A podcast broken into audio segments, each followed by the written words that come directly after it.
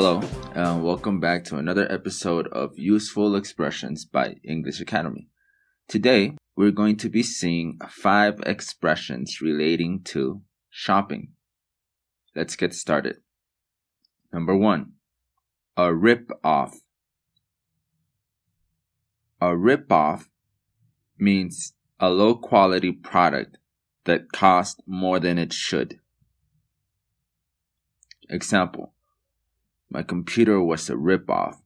It stopped working only after two weeks. My computer was a rip off. It stopped working only after two weeks. Number two, window shopping. Window shopping means looking at goods in store windows without buying them. Example I like to go window shopping at the mall with my friends sometimes. I like to go window shopping at the mall with my friends sometimes.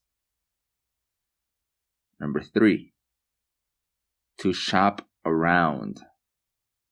To shop around means to compare prices at various stores. Example I'ma go shop around for a car next weekend. I'ma go shop around for a car next weekend. Number four, on a tight budget. To be on a tight budget means having only a small amount of money to spend.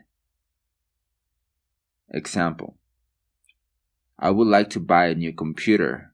Unfortunately, I'm on a tight budget at the moment. I would like to buy a new computer. Unfortunately, I'm on a tight budget at the moment. Number five, a flea market. A flea market is an open air market that sells old or used items. Example Flea markets are very common on the weekends here in Mexico. Flea markets are very common on the weekends here in Mexico. Okay, Let's take a look at these expressions in Spanish. Number one is a rip off. A rip off es un producto de baja calidad que cuesta más que lo que debería. El ejemplo fue My computer was a rip off. It stopped working only after two weeks. Mi computadora fue una tranza. Dejó de funcionar después de solo dos semanas. Number two, window shopping. Window shopping es ver cosas en una tienda a través de las ventanas o incluso entrando a la tienda y solo ver las cosas pero sin comprar algo. El ejemplo fue I like to go window shopping at the mall with my friends.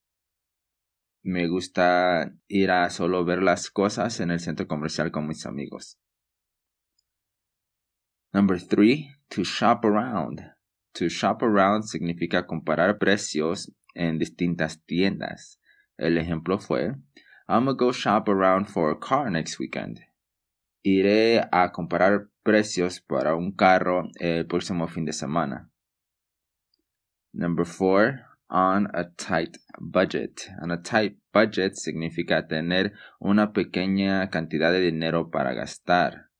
El ejemplo fue, I would like to buy a new computer. Unfortunately, I'm on a tight budget at the moment. Me gustaría comprar una nueva computadora. Desafortunadamente estoy en un presupuesto muy apretado en este momento. And number five, a flea market significa o es un mercado al aire libre que vende cosas usadas o, o viejitas. El ejemplo fue, flea markets are very common on the weekends here in Mexico. Los tianguis son muy comunes en los fines de semana aquí en México.